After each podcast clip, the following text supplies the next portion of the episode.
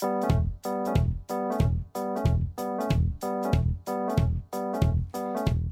12 menos 20 minutos eh, ya acá en qué mundo nos dejaron por Nacional Rock. Y entramos de lleno en lo que sería el último bloque de nuestro programa con también un análisis quizás de eh, la cumbre de las Américas, ¿no? que es esta cumbre que se realiza en eh, las Américas con distintos jefes de Estado para debatir sobre aspectos políticos y económicos de la región. La última se llevó a cabo en Los Ángeles, Estados Unidos, entre el 6 y el 10 de junio de este mismo año. Allí eh, se reunieron distintos presidentes de América, como decíamos recién. Entre ellos también estuvo nuestro mismísimo presidente Alberto Fernández con un discurso que fue bastante combativo, lo vamos a estar eh, desmenuzando, pero antes le pido a Merce que me dé más información sobre esto. Sí, para poner un poco en contexto, sobre todo, qué son estas cumbres de las Américas, no sé si se acuerdan del famoso Alca al carajo. Alca al carajo. si tienen ese recuerdo, bueno, fue precisamente en una cumbre de las Américas. Eh, ok. Voy a, voy a contar un poco qué es, pero brevemente así pasamos a lo que estuvo pasando recientemente.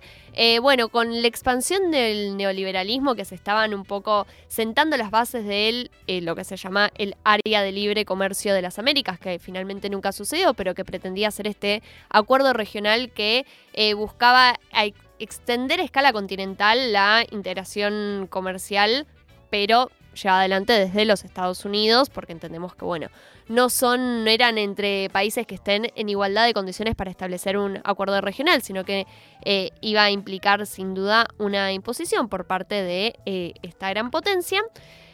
Y justamente fue en una de las cumbres de las Américas en 2005 que los presidentes, que en ese momento no sé si se acuerdan que estaban eh, Néstor Kirchner, Lula, Tabaré Vázquez, había un progresismo instalado en Latinoamérica, bueno, decidieron oponerse al intento de Washington de alinear a toda la región detrás de este acuerdo con la famosa eh, frase alca al carajo.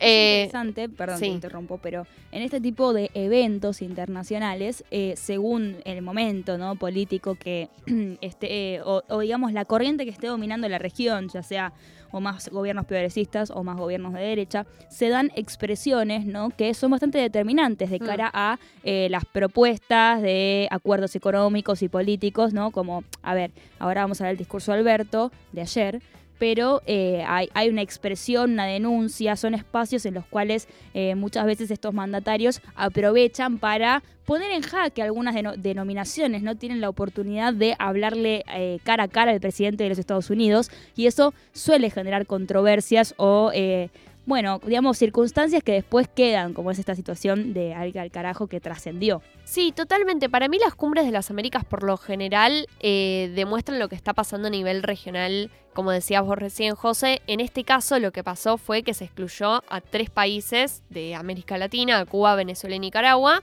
Eh, la exclusión vino por parte de los Estados Unidos. Ahora vamos a escuchar también lo que dijo Alberto Fernández al respecto, eh, pero tuvo que ver con reservas sobre la falta de espacio democrático y la situación sobre los derechos humanos en dichos países.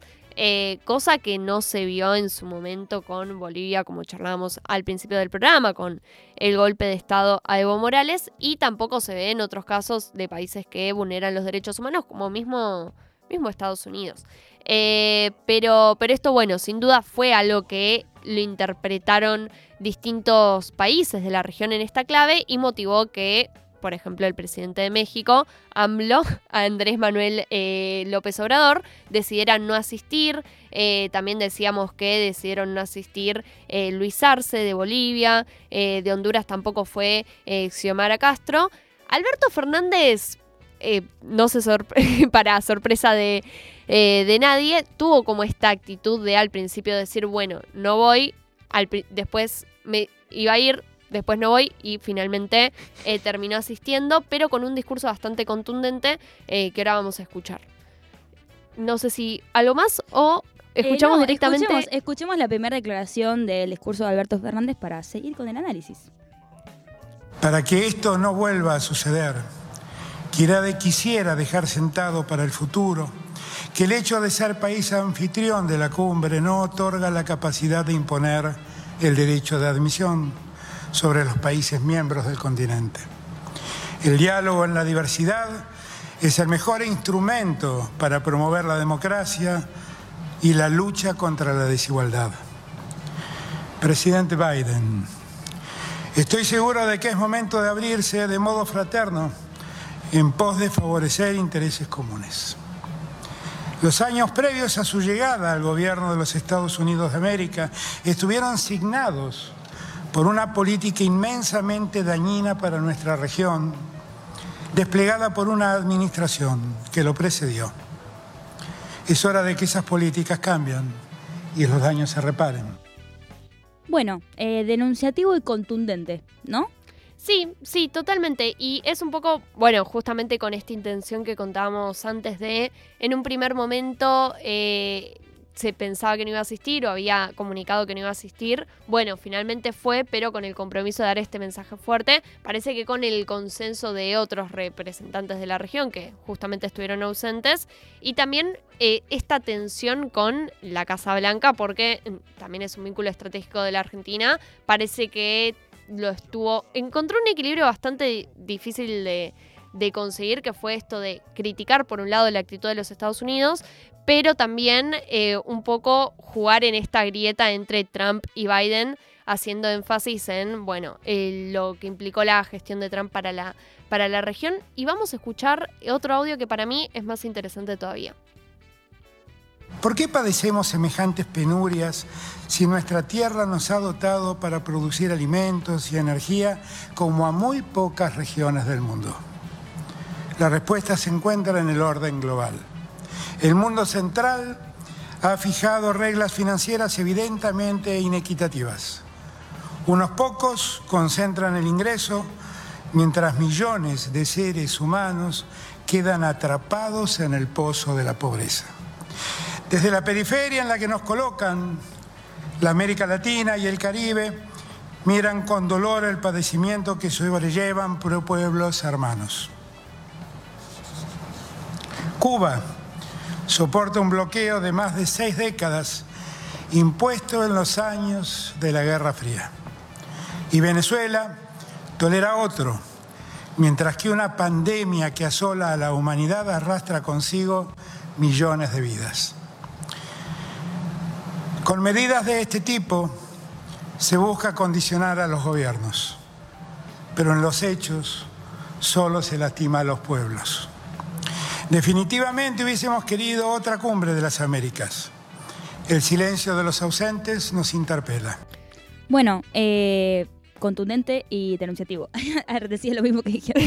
no, era un chiste, pero sí, me parece que, eh, a ver, me parece que es una decisión política claramente, ¿no? como todo en lo que sucede en estos, ámbitos. Eh, pero, digamos, em, decirle o no pasar por alto eh, elementos tan eh, contundentes como son los números la desigualdad que se ven reflejados en la región y sobre todo en Argentina, eh, ante un encuentro con presidentes que pertenecen al norte global y que, bueno, tuvieron, digamos, mucha ventaja para poder sobrepasar la crisis que generó el, coronavirus en términos sanitarios y económicos, ¿no? Sí, también esta cuestión de defender un poco la postura de Cuba, Venezuela, Nicaragua, que siempre es algo eh, polémico, entre comillas, para algunos sectores. Eh, y sobre todo remarcar esta posición que por ahí pasa de ser percibido por esta declaración que es muy contundente, como decías vos de él, silencio de los ausentes, que resuena muchísimo, pero al principio dice esto de Argentina como gran provisor de alimentos y energía, eh, bueno, sin duda yo creo que también eso es lo que le da la espalda para decir lo que para poder decir lo que dijo, ¿no? Sí, como no venimos en carácter meramente militante a señalar lo que no nos, en lo que no acordamos ideológicamente, sino que nosotros aportamos, ¿no? Al mercado del mundo y eh, al, mercado, digamos, a los negocios internacionales que se dan, sobre todo en la región, de, con, con una contundencia que nos permite, nos da la espalda para hacer críticas concretas sobre cómo creemos que se debe redistribuir cierta riqueza, ¿no? Sí, totalmente. Y además, bueno, esto que decías vos, eh, jugamos un rol estratégico, sobre todo en un momento donde hay un conflicto bélico, donde los precios de los alimentos están cada vez más en aumento. Eh, Y en ese sentido, el rol de Argentina es bastante clave y yo creo que un poco eh, fue ese el discurso que fue a llevar. Eh, pero, pero bueno, me, pareció, me pareció que fue una postura. A, mí me gustó. El, no, me parece, insisto, eh, en general lo que se ve en, estos encuentros es mucha diplomacia y a veces la diplomacia está cargada de una cierta condescendencia. Me parece que Alberto logró nuclear ambos elementos, ¿no? Hay mucha gente que decía, uy, Alberto, eh, ahora nuestra relación con Estados Unidos se ve perjudicada. Bueno, ¿por qué no se puede tener un debate de ideas en términos democráticos en los cuales él se planta un poco, ¿no? Un poco de límites eh, ante un país que tiene mucha capacidad, si quiere, en su, eh, desde su economía, lo hemos visto, como lo ha hecho con Cuba, para determinar no solo inclusive la participación de un país en, una cumbre que debería ser democrática y debería integrar a todos los representantes de la región, sino eh, excluir la economía entera de un país hacia el resto del mundo, ¿no? Sí, absolutamente. eso es lo que dice Alberto. Che, basta. Y también... Hay que abrirse, eh, ¿cómo es que dijo? Eh, dijo, después Fraternamente. Lo dice, y después lo dice más adelante también este tema de que ser eh, anfitrión de una cumbre no te da, esto que decías vos, la legitimidad para excluir actores eh, claves de la región. Eh, pero bueno, me pareció interesante esto también de dónde están los límites, en qué puntos eh, y retomando también lo que pasó con el ALCA en 2005, dónde está el límite eh, que podemos establecer desde nuestro humilde lugar de Argentina frente a actores como Estados Unidos. Eh, así que, bueno, una, una cumbre muy interesante. Y escuchamos un cuarto audio que es de un activista denunciando la situación, eh, que va a ser el último porque nos quedamos sin tiempo, pero la situación eh, del golpe en Bolivia y particularmente del secretario general eh, en, este, en este entorno. The United States wanted to loot the resources of Bolivia, and so you helped install a dictatorship that, would facilitate that, that looting. In Sacaba and Secata, Dozens of people were massacred by the, the, soldiers of your dictatorship. The soldiers of your dictatorship. And one of the people, one of the people that your dictatorship murdered was a journalist. Sebastian Moro. He was a journalist who was exposing the lies that you were telling and exposing the truth. The truth about the coup that you orchestrated, and he was beaten to death in his bueno, apartment. Traducimos, traducimos un poco traducimos un poco lo que, lo que está diciendo acá un, activista del Partido eh, Socialismo y Liberación de los Estados Unidos, que se lo dice a Luis Almagro, secretario general de la OEA, como decíamos recién, y que lo acusa justamente por eh, lo que dice es tenés sangre en tus manos eh, y que y lo acusa también de tener una gran responsabilidad frente a lo que pasó en Bolivia, que coincide también con la condena a Janine Áñez del, golpe, del golpe de Estado recordemos que la OEA fue la que también dijo que hubo em, que, que, hubo perdón, se me fue, se me fue la palabra. No importa. Em, de vuelta qué es lo que estabas diciendo. No, no, no, eh, que en, en la votación hubo fraude fraude. fraude era la palabra, vamos. Y también lo acusa que... Eh, que es re feo cuando eh, alguien enfrente sí. porque aparte lo querés ayudar y...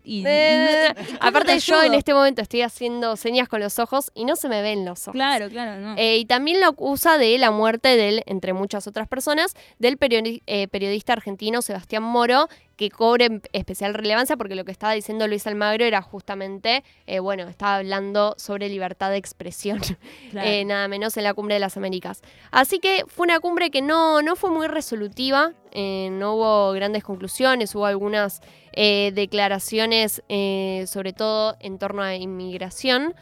Pero más que nada expresó, bueno, esto, este cambio de correlación de fuerzas de Estados Unidos con respecto al resto de la región. Efectivamente, así como decís, Merce. Eh, y bueno, una decisión del gobierno argentino de eh, reclamar por la soberanía eh, ¿no? también de las Malvinas, eso como para agregar que no, no lo habíamos comentado y reclamar sobre una serie de cuestiones, ¿no? con, un, con un tono altamente denunciativo, quizás diferente a lo que el desempeño que hemos visto de otros presidentes en, en este tipo de eventos. Sábados, de 10 a 12. ¿Qué mundo nos dejaron?